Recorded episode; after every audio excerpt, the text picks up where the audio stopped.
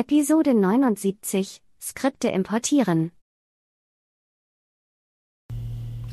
Hallo und herzlich willkommen zu einer weiteren Folge 5 Minuten Claris FileMaker. Heute geht es um ein Feature, was schon viele Jahre in FileMaker vorhanden ist, nämlich um die Möglichkeit, Skripte zu importieren. Nun kann ich generell viel, viel mehr Dinge importieren als Skripte. Unter anderem, was man am längsten in FileMaker schon importieren kann, wer weiß es, Wertelisten. Die sind mit Abstand am längsten importierbar. Hinzugekommen sind im Laufe der Jahre die Custom Functions, die, ähm, man kann Tabellen mit den Feldern importieren, man kann natürlich Daten importieren, man kann die Custom Functions importieren, man kann äh, Layout-Themes importieren, Layout-Vorlagen heißt es vielleicht auf Deutsch, das weiß ich jetzt ehrlich gesagt nicht genau, aber ich glaube, jeder was gemeint ist. Und Skripte kann ich importieren.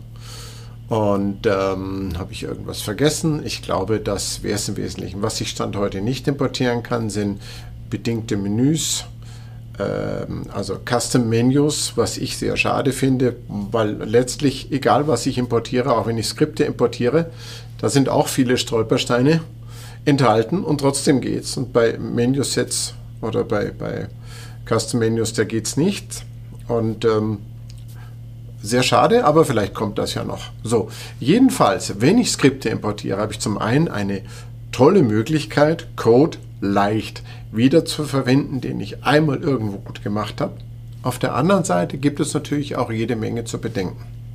Wenn ich nämlich in irgendeiner Lösung irgendein tolles Skript habe, vielleicht erstellt es mir auf Knopfdruck irgendwie ein paar Standard-Auftragspositionen oder sonst etwas und ich importiere das und habe nicht so weiter drüber nachgedacht, dann werde ich feststellen, in dem Skript fehlt wirklich fast alles. Also vielleicht habe ich die Felder nicht, dann ist bei Felder angeben einfach das Zielfeld leer. Die Tabelle fehlt, genauer genommen die Tabelleninstanz fehlt und das Feld fehlt. Und wenn ich ein Gehe zu Layout habe und ich habe das Layout nicht und ich habe diese Tabelleninstanz nicht, also ich habe das Layout nicht, dann ist das Layout äh, äh, dann ist auch das Layout unbekannt, dann finde ich da auch nichts. Und es zieht sich durch äh, viele, viele Dinge durch. Genauso geht zu Bezugsdaten oder was auch immer ich sonst mache, wenn ich die Beziehung nicht habe. Ähm, so simpel ist das prinzipiell nicht. Warum sollte ich das dann überhaupt tun? Was, was bringt dieser Befehl dann, wenn dann alles fehlt?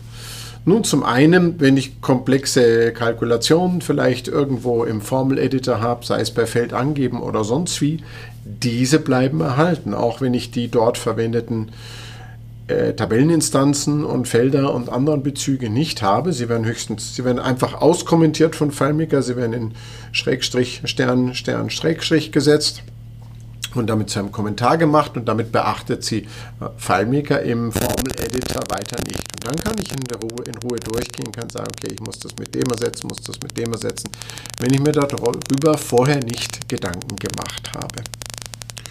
Noch dazu weist FileMaker, wenn ich ein Skript importiere, beim Importieren darauf hin, ähm, in einem Dialog nach dem Importieren, dass das Skript importiert wurde, dass äh, Fehler aufgetreten sind, auch wie viele Fehler und so weiter. Ich kann mir ein Logfile öffnen, wie bei anderen Importvorgängen auch, und kann dieses Importfile durchsehen.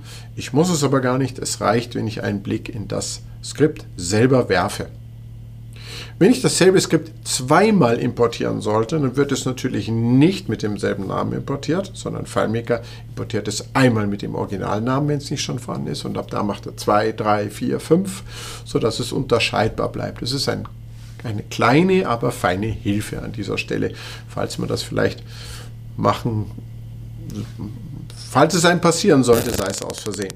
So, wenn es so viele Stolpersteine gibt bei dem Befehl Skript importieren, warum erwähne ich ihn? Ich erwähne ihn, weil es eine Möglichkeit ist, was durchaus überlegenswert ist, sich eine separate Datei aufzubauen, in der ich bestimmte kleine Skripte baue, sogenannte Subroutinen, so wie ich das nennen würde, ähm, die sich mit sehr häufig auftretenden einfachen Fragestellungen beschäftigen und die ich so programmieren kann, dass sie nicht unbedingt Felder oder Layouts benötigen oder wenn dann ganz, ganz wenige.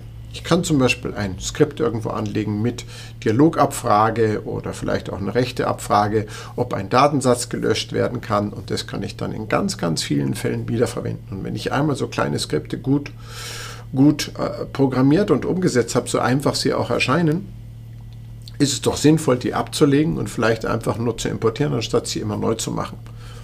Ich kann unter anderem auch, wenn ich bestimmte Eingaben habe oder Werte habe, die ich weiterverarbeiten will mit Formeln, mit einem Skript und so weiter und ich brauche, muss nicht unbedingt irgendwo gleich zwischendurch was in Tabellen schreiben, mir ein Skript schreiben, das nur mit lokalen Variablen arbeitet, über Skriptparameter einen Wert aus irgendeinem Feld oder sonst woher oder Werte dort äh, übergeben, das Skript mit den lokalen Variablen laufen lassen, ohne irgendeinen Bezug zu irgendeinem Layout, zu irgendeinem Feld und über Skriptergebnis dann diese Werte zurückgeben und dann im Kontext eines anderen Skriptes bearbeiten. Ich könnte ein solches Skript in eine separate kleine Skriptsammlung ablegen und jederzeit von dort in meine Lösung importieren.